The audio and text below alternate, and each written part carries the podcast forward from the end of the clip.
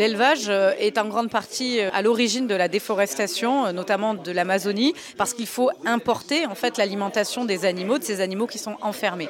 Et donc si on arrête l'élevage industriel et intensif, évidemment, on aura beaucoup moins besoin d'alimentation végétale. Et ce que l'on propose aussi, c'est que l'élevage est un gaspillage énorme de ressources, puisqu'en moyenne, il faut 7 kg de protéines végétales pour faire 1 kg de protéines animales. Et donc, au lieu de gaspiller ces 6 septièmes de protéines végétales, ce que l'on veut, c'est affecter directement à l'alimentation humaine. On veut limiter aussi les impacts sur l'environnement, donc il faut que cette production végétale se fasse en France. Nous avons des terres fertiles qui le permettent.